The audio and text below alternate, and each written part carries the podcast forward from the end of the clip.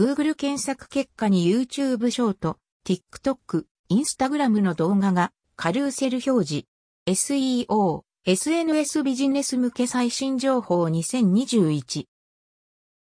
以前から Google がテストしていた検索結果上でのショート動画のカルーセル表示。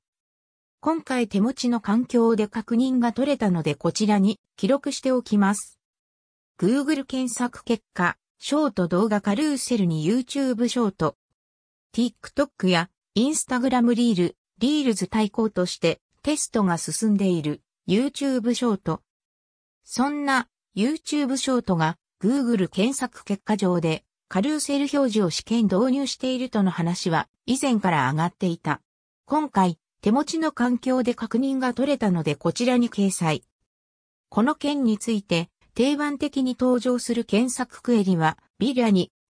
対して今回別のキーワードで確認が取れました。カレーでも YouTube ショート動画のカルーセル枠を確認。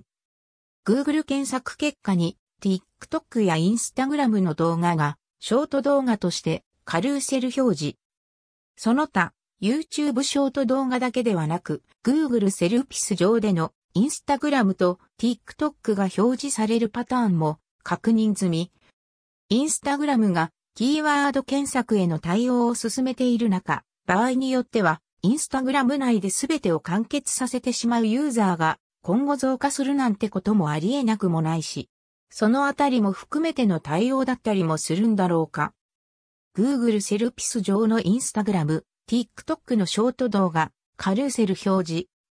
YouTube ショートや TikTok というと、Instagram においては、インスタリール動画が表示されそうなものだけど、今回確認が取れたのは、通常のフィード投稿の動画でした。Google 検索結果から TikTok、インスタ動画タップ時の挙動は？確認は iPhone サファリ。動画をタップすると対象のアプリの閲覧が可能。TikTok なら TikTok アプリ、Instagram ならインスタアプリで再生。一方、動画を長押しして新規タブで開くを選択すると、ブラウザ上での再生も可能でした。当たり前のことと思いツイートにその旨記載しましたが、その後各種メディアでの記載を見ると、アプリでの起動はしないという書き方のような何か勘違いしてるかもしれないですが、実際の挙動としては前述の通りアプリへ背にして再生という流れでした。インスタリール動画は Google 検索動画タブに表示される。